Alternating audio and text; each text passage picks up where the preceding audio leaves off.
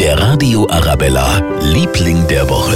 Und das sind diese Woche gleich zwei und beide sind klein, rosa und haben ein Ringelschwänzchen. Und vor allem sind sie eines, sauschnell, hat uns Michael Neuleitner von der Feuerwehr in Germering verraten. Ja, das war eine sehr amüsante Geschichte. Wir wurden alarmiert zu zwei ausgebrochenen Schweinen. Vor Ort hat sich dann herausgestellt, dass es sich um zwei Pferde handelt. Da ging dann die Jagd los. Die haben uns wirklich auf Trab gehalten.